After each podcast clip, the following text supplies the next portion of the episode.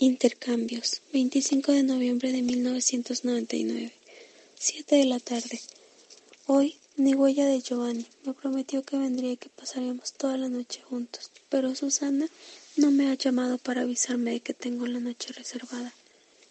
He estado muy nerviosa todo el día y he tenido el sentimiento familiar de haber sido engañada por segunda vez en mi vida.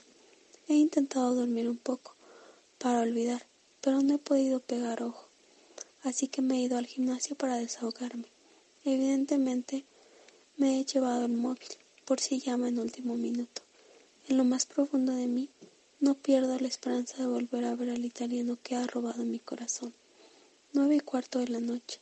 Ya llevo una hora levantando pesas e insultando mentalmente a todos los hombres de la tierra, cuando tiene lugar la tan esperada llamada de este mes de noviembre. Te recuerdo que a las once tienes que estar en el Hotel Hilton. ¿Cómo que te recuerdo? Susana ni siquiera lo sabía hasta ahora. Bueno, pues ya lo sabes, me hice un poco perpleja. Ma y tú vais con los italianos a pasar toda la noche. Alégrate, cariño, es más dinero para ti. Ya es tarde y tengo poco tiempo.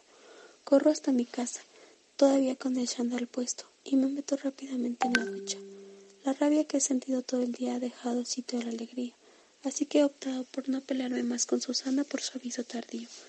Desgraciadamente no dispongo de mucho tiempo para ponerme coqueta y probar varios modelitos, así que tengo que escoger lo primero que me cae encima.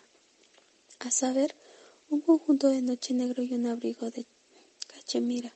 Tengo que pensar, tengo que pasar primero a recoger a Mae y le pido al taxista que nos espere. Subo las escaleras de cuatro en cuatro. Mae está divina de la muerte y deduzco que ha sido avisada mucho antes que yo, porque hasta ha tenido tiempo de ir a la peluquería. Susana me está esperando con el papelito donde están las indicaciones, donde están indicadas las habitaciones del hotel, y descubro con horror lo siguiente. Vale Alessandro, habitación 624. Mae Giovanni, habitación 620. No puedo dar crédito a lo que estoy leyendo. Creo que hay un error, le advierto inmediatamente a Susana. ¿Un error? ¿Dónde?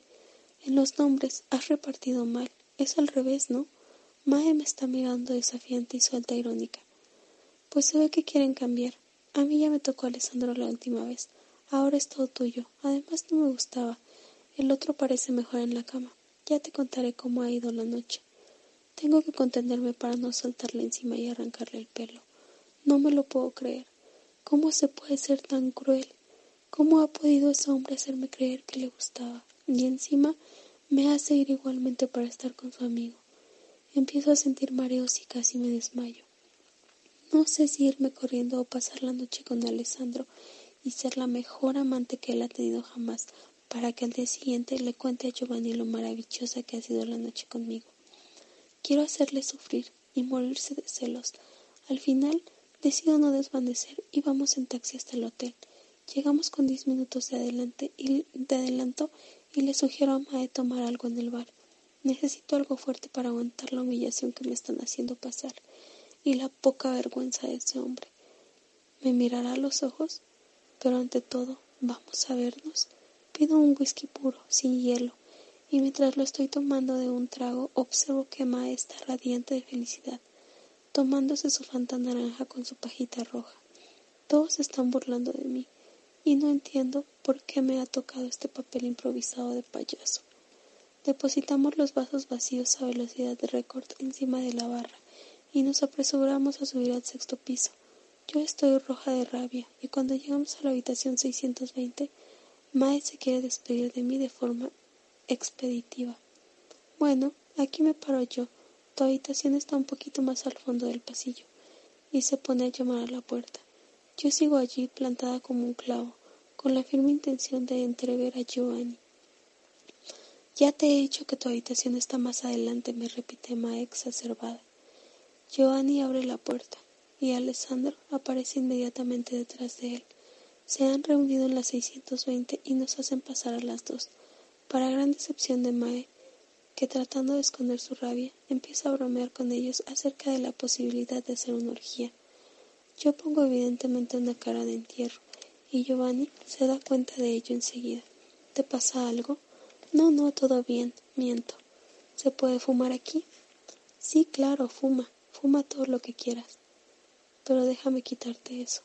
Y se acerca a mí para ayudarme con el abrigo. Mae se sienta en la cama y saca un cigarro, mientras Alessandro se incorpora a su lado y empiezan a charlar. Yo no tengo nada que decir, quiero irme ya, y no entiendo por qué he decidido venir. Después de un poco, al ver la cara de autosuficiencia que pone Mae, no puedo más y empiezo a hervir por dentro. Bueno, vayamos al grano. Como yo paso la noche con Alessandro y Mae con Giovanni, creo que tendríamos que irnos ya comentó dirigiéndome a Alessandro, quien se está deleitando descaradamente con el escote de la que ahora es mi peor enemiga. Giovanni se queda petrificado como una estatua, y Alessandro se pone a reír, contagiando a Giovanni, que estalla en carcajadas mientras Mae me mira, reprochándome mi insolencia, y yo tengo ganas de partirle la cara a todos. Tú te quedas aquí conmigo, tonta, me dice Giovanni cuando termina de llorar de risa. Ah, entonces no te vas con Mae, con Mae. Alessandro sí que quiere estar con Mae, pero yo te he elegido a ti. ¿Qué son esas historias? Se ha puesto serio. No sé, explícamelo tú. A mí me dijeron que tenía que ir a las 624 con Alessandro. Ma, no, tonta, le vuelvo a salir, le vuelve a salir lo italiano. Habla bien castellano, pero de vez en cuando no puede evitar intercalar una palabra en su idioma. Qué sexy es, pienso. Es justamente al revés. Se habrán equivocado, dice. ¿Qué broma era esta? Tengo ganas de llorar de alegría y a la vez de vergüenza por mi actitud, y pido permiso para ir al baño. Me encierro ahí unos cinco minutos, después de lo cual Giovanni viene a buscarme. ¿Te encuentras bien? pregunta preocupado. Ahora sí estoy mejor. ¿Es verdad que no querías estar con Mae? Claro que no. Te había prometido que iba a pasar una noche entera contigo y aquí me tienes. Ni siquiera has deseado estar con ella. Se le ve desolado por el desafortunado acontecimiento y a modo de respuesta me coge en sus brazos. Los demás se han ido ya y nos encontramos por fin los dos solos. Ni siquiera por un segundo. Hacemos el amor toda la noche y descubro, para mi gran sorpresa, que puedo ser multiorgásmica. No le importa quién soy, no le importa si ha pagado, no le importa el tiempo ni mi verdadera identidad, solo que está disfrutando, no le importa nada más. Al día siguiente, después de un copioso desayuno en la habitación que Giovanni ha pedido especialmente para mí, le dejo mi teléfono, rogándole que no diga nada a nadie sobre lo ocurrido.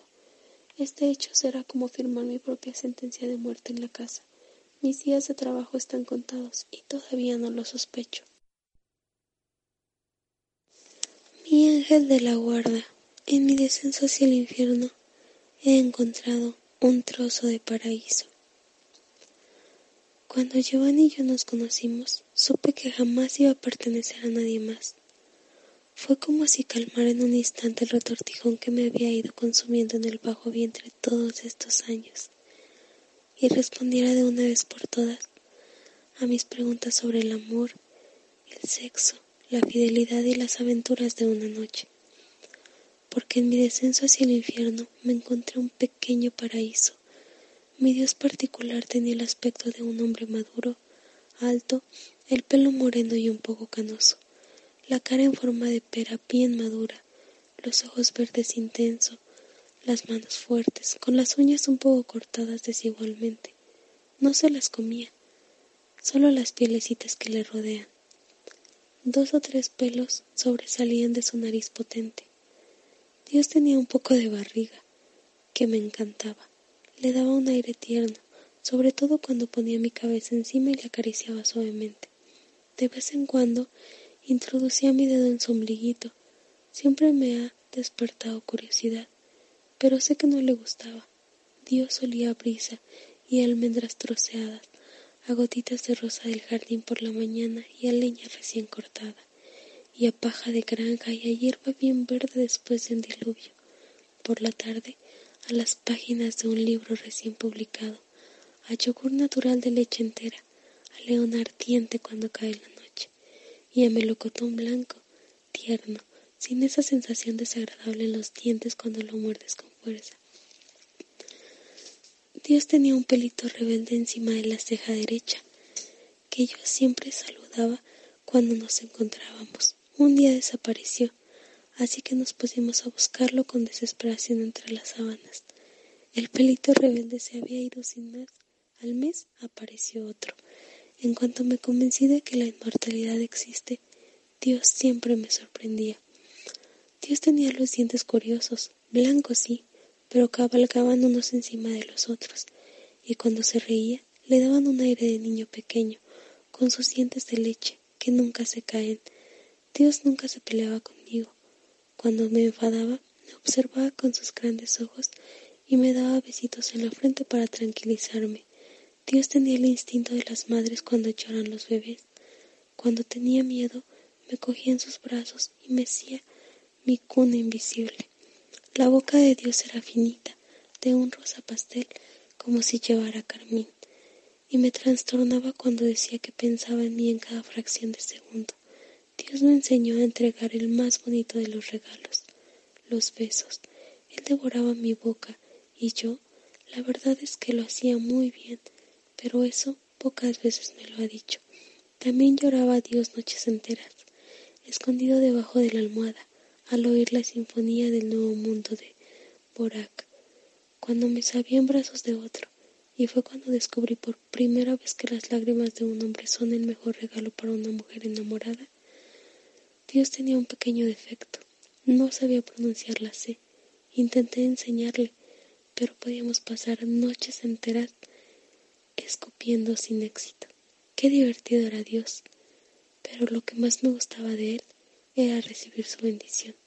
Dios era generoso y bendecía cada vez que se lo pedía.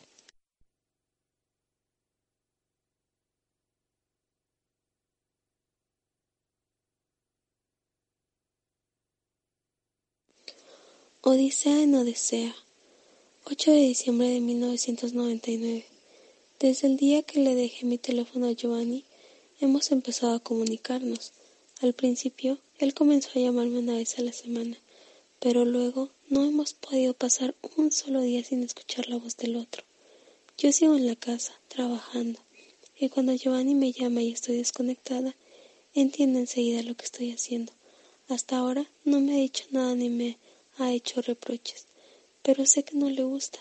Una vez le oí reprimir unas lágrimas. No le he contado mi vida, tampoco me ha preguntado nada al respecto, por respeto. Tampoco le he hecho preguntas sobre su situación. Hoy, Giovanni me ha llamado para saber si a mitad de mes puedo tomarme unos días para irme de viaje con él. Tiene que cerrar un contrato y quiere que le acompañe. Encontrar una excusa para ausentarme varios días seguidos de la casa no va a ser fácil, sobre todo porque Maecha ha dejado caer a Cristina que entre el italiano y yo ha notado mucha química y sospecha que le he dado mi teléfono.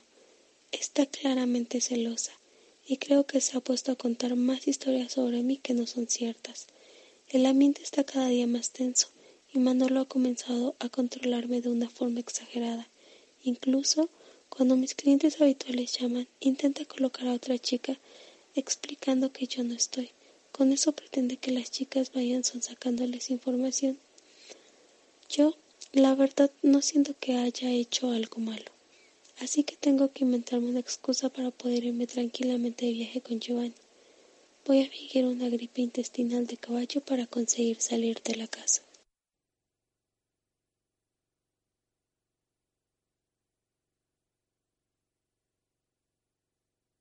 12 de diciembre de 1999. Odessa es una ciudad de Ucrania que se encuentra al borde del Mar Negro. Giovanni y yo hemos llegado aquí acompañados por un traductor oficial, amigo íntimo de Giovanni, quien nos ha encontrado alojamiento en una de las tachas dentro de un antiguo centro de vacaciones soviético. La tarde está siendo muy fría. Una gaviota se acerca a la ventana. Nunca jamás he visto una gaviota de cerca. Se pone sobre el balcón y nos mira, prepotente, mientras hacemos el amor contra la cómoda de la habitación. Yo también la estoy observando. De vez en cuando se come con los ojos el pan tostado que nos ha preparado Boris con un poco de caviar al lado, pero sigue inmóvil, respetuosa ante lo que está viendo. En estos momentos intento imaginarme cómo hacen el amor las gaviotas y si el pico le sirve para algún ritual previo. Luego Giovanni me pregunta por qué me estoy quedando tan quieta y sigue allí la gaviota. Nos está observando. Giovanni se pone a chillar. La gaviota permanece impasible, gorda como un peluche redondo. Sigue ahí. Me la imagino inmortalizada por un taxidermista en mi mesita de noche. No, no va a caber. Esta es gigantesca. Giovanni continúa penetrándome, gimiendo como le es propio. Sentirlo así mientras me observa ese pájaro me hace entrar en otra dimensión. Solo es placer y naturaleza. Giovanni para de repente la cadencia. No se puede concentrar hoy. Después del amor, Giovanni se ha ido a duchar. Yo aprovecho este pequeño momento de soledad para coger su camisa y observar las iniciales que están cosidas sobre ella. Todas sus camisas las tienen. Me gusta pasar el dedo por encima, sentir el relieve del hilo. Lo voy pasando una y otra vez cerrando los ojos, imaginando que estoy ciega y que leo en braille. Es un momento único para mí, y no quiero que Giovanni me sorprenda así. En cuanto le oigo que está a punto de salir del baño, vuelvo a poner la camisa en su sitio.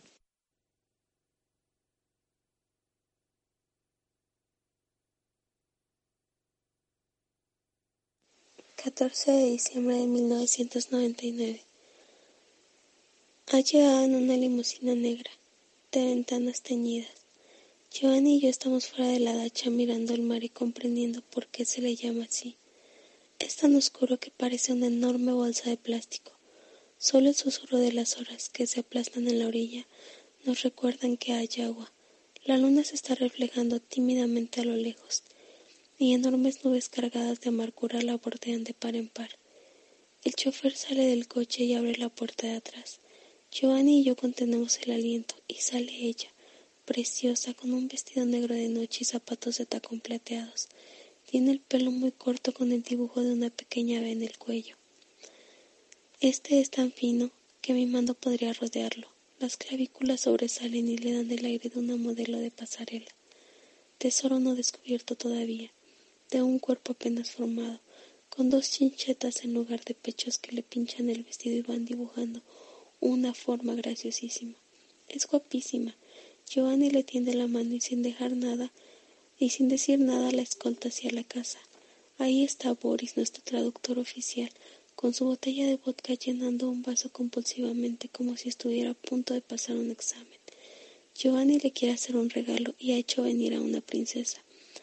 La princesa entre las princesas se sienta en la mesa con Boris y sin pedir permiso empieza a beber vodka de su vaso. Giovanni y yo la observamos divertidos.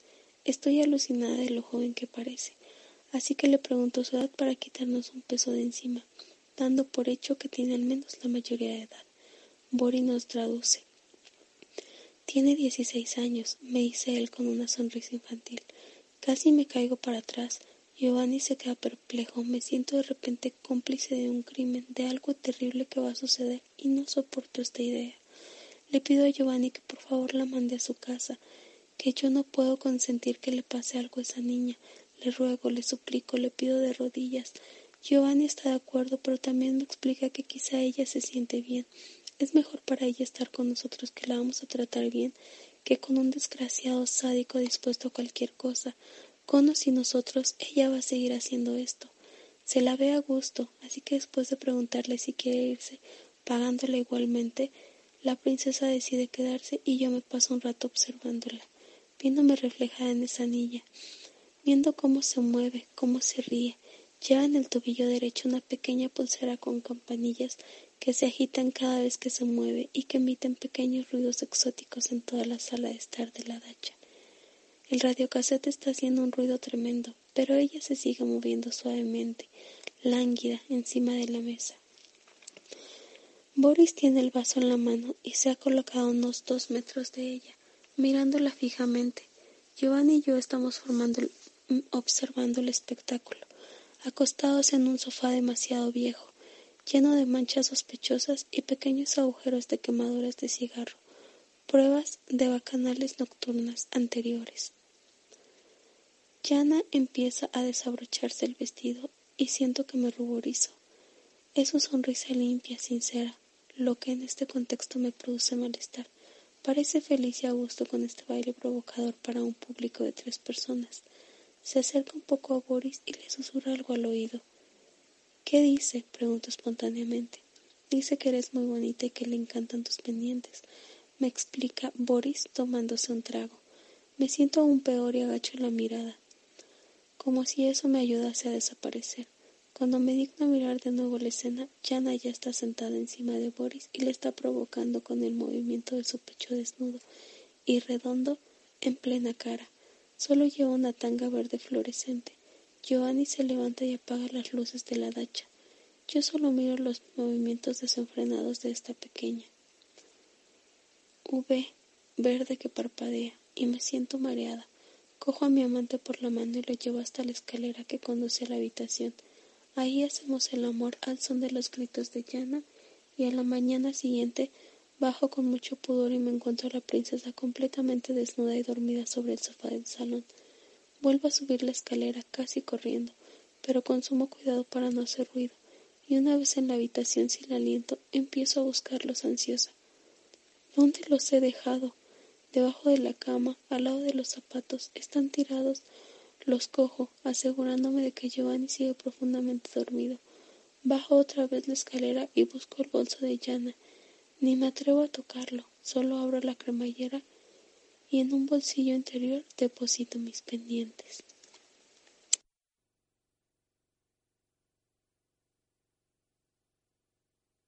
«15 de diciembre de 1999.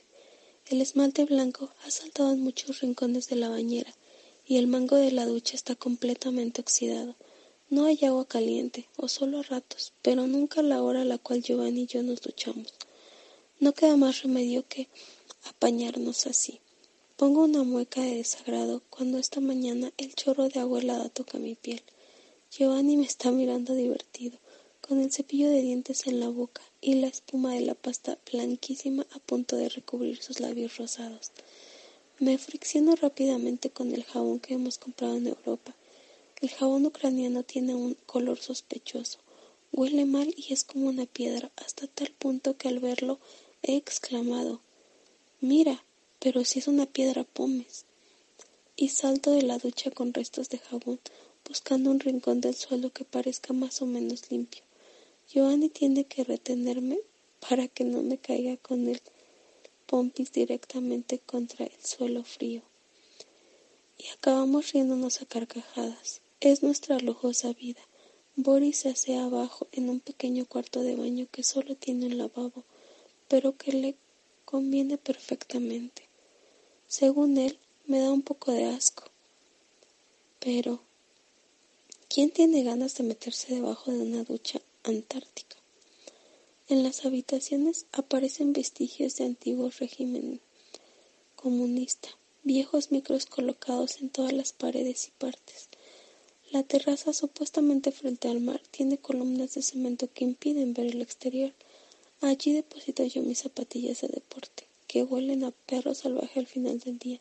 Hasta Giovanni, que lo acepta todo de mí, me ha dicho, o las zapatillas o yo. Así que obedezco, porque la verdad ni yo aguanto mi propio olor. Giovanni y yo hacemos el amor tres o cuatro veces al día. Me siento bien con él, aprendo a ser la ranita loca. Yo sentada en el borde de la cama con las piernas abiertas y masturbándome delante de él con una botella de agua mineral sin gas que derramo de vez en cuando sobre mi vientre. El submarino francés, pequeña boca en forma de corazón perfectamente identificada, que va bajando debajo de las sábanas y con un movimiento rotatorio de los labios absorbe completamente el pene allí presente. Y la lebretiña, etimológicamente del francés lebrete, a cuatro patas para ser más exactos, con un toque italiano. Giovanni y yo hacemos un montón de cosas en esta cama coja, pero nunca me ha compartido con nadie, aunque mañana habrá una excepción y se llama Caterina.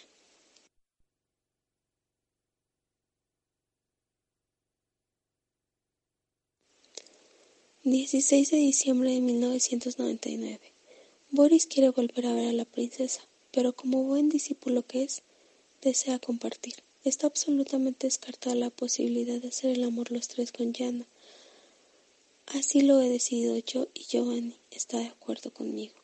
Entonces se le ha ocurrido la idea de hacer venir a una amiga de ella, mayor de edad, especialista en tríos. Nos ha asegurado el tipo de la agencia. Y es así como conocimos a Caterina. Llegan las dos en la misma limusina que habían traído a Jana la primera noche.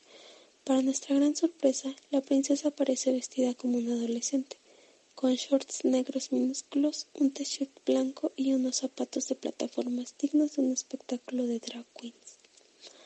Lo único que la protege del frío es un abrigo de piel larguísimo que lleva encima de los hombros y que no hace juego con el resto de la ropa. Creo que nos ha cogido confianza y ya no necesita disfrazarse de mujer fatal. Parece aún más desinhibida que la otra noche y nos da dos besos a cada uno como si nos conociera toda la vida. Estamos todos fuera de la dacha, yo sentada encima de la balaustrada de la playa. Se me queda mirando con una sonrisa amplia y entiendo que quiere darme las gracias por los pendientes que lleva puestos. Se da de repente la vuelta y en su idioma la llama. Caterina es una chica rubia, con el pelo largo rizado, muy bajita, y lleva un vestido azul salpicado de pequeñas flores rojas, y un ancho cinturón de cuero azul que pretende aprisionar sus caderas, que sospecho demasiado redondas. Tiene unos ojos turquesa gigantescos y la nariz pequeñita, digna de una japonesa. No sonríe demasiado, parece un cacharro asustado. Nos saludamos con un apretón de manos muy frío y otra vez empiezo a sentirme culpable. Yana la está animando a su manera y yo busco desesperadamente la mirada de Boris para entender lo que está pasando. Yana se pone a hablar y hablar y Caterina le contesta con frases muy cortas. A mí me suena todo eso a chino, pero entiendo que la situación no parece gustarle mucho.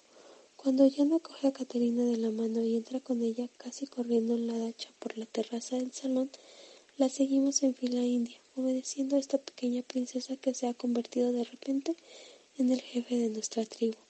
Yana empieza a volver la cabeza hacia todos lados. Parece claro que está buscando algo.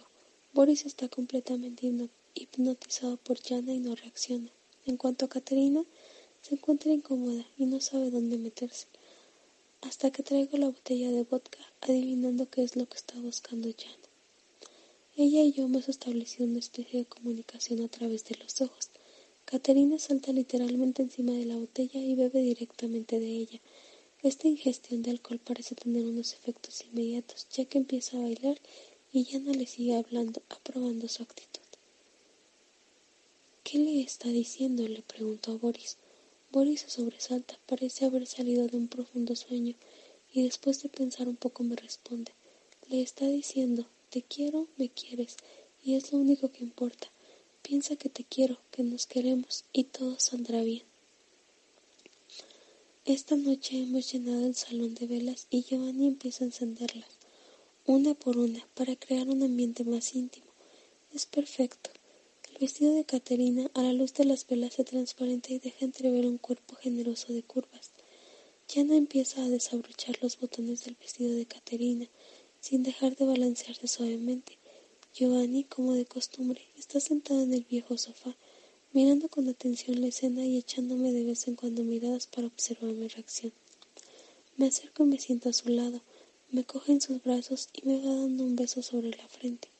Yana y Caterina mientras se han fundido en un profundo beso, dejando entrever de vez en cuando dos lenguas que buscan como locas todos los rincones de máxima sensibilidad. Giovanni y yo hacemos lo mismo. Me quita dulcemente el jersey de llana que llevo, de lana que llevo.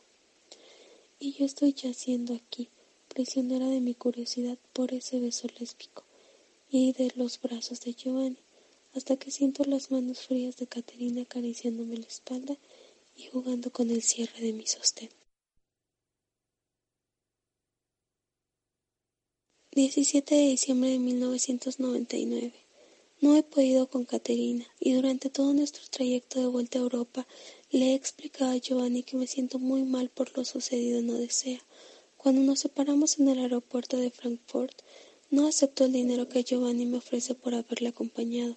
No quiero nada. Dejo a Giovanni con cara de sorpresa y cojo un avión para Barcelona. Cuando estoy en el taxi que he tomado en el aeropuerto de Barcelona, me vienen a la mente imágenes de nuestra estancia, la gaviota, nuestras risas en el cuarto de baño, las playas de piedras negras que mortificaban nuestros pies, la pequeña llana que es una niña pero sabe mejor que yo chuparla sin babear, y todo ese contexto ridículo, grotesco de cemento comunista totalmente surrealista. El espectáculo lésbico que mostraron en la dacha la noche anterior Yana y su amiga Caterina, y luego el momento en que Caterina se acercó a mí para acariciarme la espalda y quitarme el sujetador. Todavía lo tengo grabado delante de mis ojos, y tengo claro una cosa, me he enamorado de Giovanni. Cambio de siglo, cambio de piel. 19 de diciembre de 1999. He vuelto a la casa con un poco de temor. Hoy están todas las chicas. De pronto Isa, que está preparando su viaje a Ecuador para pasar las Navidades, me coge del brazo al verme y le dice a Susana que bajamos un momento a tomar un café.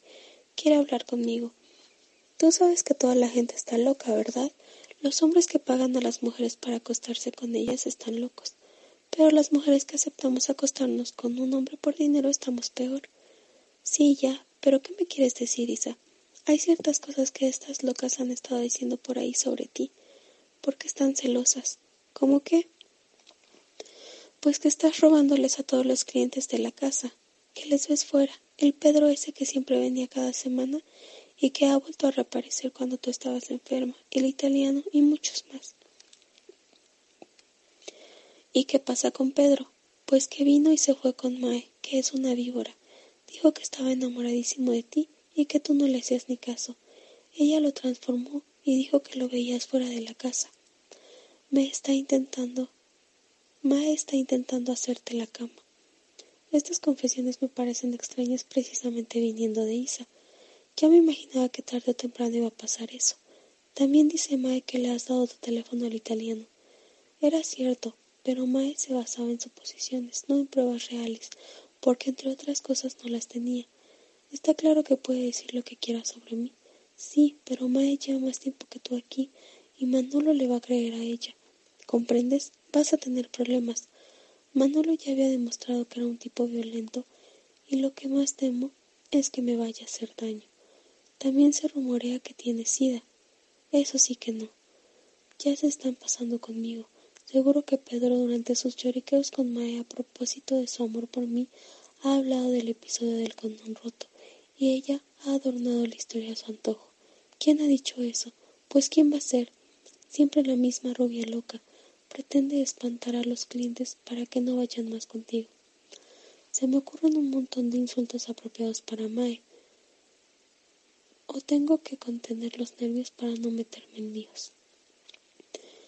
Y a mí me tratarán de chivata si cuentas lo que acabo de decir. Por favor, ni una palabra, me ruega suplicante. No te preocupes, gracias por decírmelo todo. Volvemos a la casa y Mae, que está vistiéndose para una salida con un señor que podría ser su padre, nos echa unas miradas cínicas desde el espejo. Yo fingo no saber nada. Luego aparece Manolo seguido de Sofía que viene a hacer su turno por la noche. ¿Puedo hablar contigo? me pide Manolo con un aire tan grave que parece que acaba de cometer un asesinato. Sí, claro, le respondo, pensando ya en negar todo lo que me va a reprochar. Veo la cara de satisfacción de Mae cuando observa que Manolo está echando humo y ella se despide con ironía. Se va a armar una gorda, suelta antes de coger la puerta. Manolo empieza a hablar. ¿Es cierto que te ves con Pedro fuera de aquí? No, no es cierto. No miento. ¿Quién te ha dicho eso? el propio cliente. Me quedo de piedra, pues te ha mentido. Ha intentado quedar conmigo varias veces, pero nunca he querido. Y con el italiano, he visto al italiano tres veces en total nada más. Además, no vive aquí, y no veo cómo iba a quedar con él afuera. Esta vez me sorprende lo bien que miento. Pues hay rumores que dicen que no es así. Eso lo habrá inventado Mae para perjudicarme, me imagino. ¿Y por qué quiere perjudicarte? Yo qué sé, pero está celosa, supongo. Pues que sepas que aquí no nos gusta que nos engañen. Tienes suerte, no tengo ninguna prueba de todo eso, pero te voy a vigilar y a la mínima a la puta calle, ¿entendido? Ya me está amenazando, levantando los brazos. Sofía me está mirando desde la puerta de la cocina, haciéndome movimientos con las manos como para decirme que me calle, porque si no las cosas se van a poner muy feas. No siento haber infringido el reglamento de la casa, porque a Pedro nunca le he visto afuera, y a Giovanni no le he cobrado nada, así que no tengo la sensación de haber cogido algo que no era mío. Prefiero no responderle a Manolo, porque quiero seguir trabajando en la casa para el final de año aunque desde el episodio de Odisea y de la pequeña llana me está dando un poco de asco todo esto.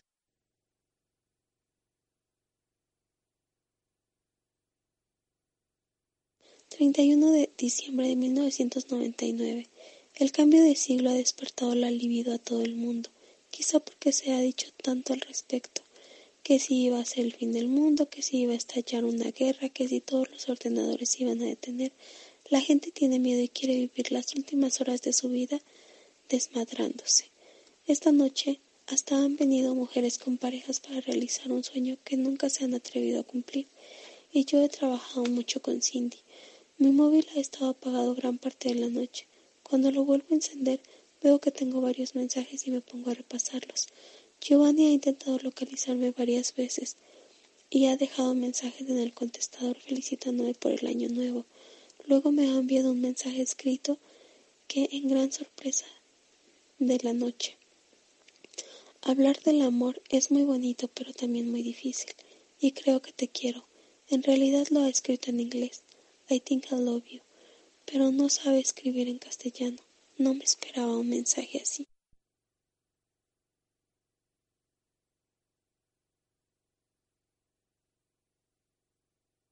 Veintitrés de enero de dos mil. Hoy he soñado con Miami. Ella estaba corriendo a través de un bosque denso, empujando a la vez un carrito de niño con ruedas oxidadas. Debía de ser otoño, muchas hojas multicolores yacían en el suelo. Mami se había recogido el pelo en un moño complicado pero perfecto, para estar más cómoda seguramente. Se había camuflado con un largo abrigo negro con botones de arriba abajo, como los que llevan los militares, sus gestos, pese a tropezar con el montón de hojas que le entorpecían los pies y obstaculizaban su paso, eran ligeros y armoniosos. Se paró de repente, sin aliento, y se puso a acariciar el rostro del bebé que estaba en el carrito. Sus caricias me dan calor al corazón, y su rostro dulce me reconforta. Siento que siempre ha estado, que nunca se ha separado de mí. Va enrollando sus dedos entre las mechas de mi cabello, la sensación de un amor infinito me invade, y cuando vuelvo mi cabeza hacia su rostro, tiene los ojos cerrados, pero esposa una sonrisa, porque sabe que la estoy mirando. Sus labios parecen llevar un carmín rosado suave, y no paran de moverse, intentando decirme algo. Descansa, mi niña. Y para dar énfasis a sus palabras, Giovanni me aprieta más contra su cuerpo. Nos volvemos a dormir así, en la pequeña habitación del hotel, donde me he instalado para una temporada. ¿Y ahora qué? Hassan ha vuelto a llamar. No ha desistido de su intento de hacerme ir a Marruecos para trabajar con él. Le he dicho que no. Ya no quiero saber nada, entre otras cosas porque deseo volver a disfrutar el sabor amargo de farmacia que tiene la Coca-Cola. No he vuelto a tener novedades de Felipe, pero sé que su empresa ha cerrado. Se ve que la historia de los trozos de vida no ha funcionado. La gente es desde luego muy aburrida. Desde la ruptura de su relación con el violinista, Sonia sigue soltera. Angélica y yo continuamos en contacto. De hecho, hemos establecido una gran amistad. El tiempo que pasamos sin vernos no importa. Cada vez que nos volvemos a ver es como si nos hubiésemos dejado ayer.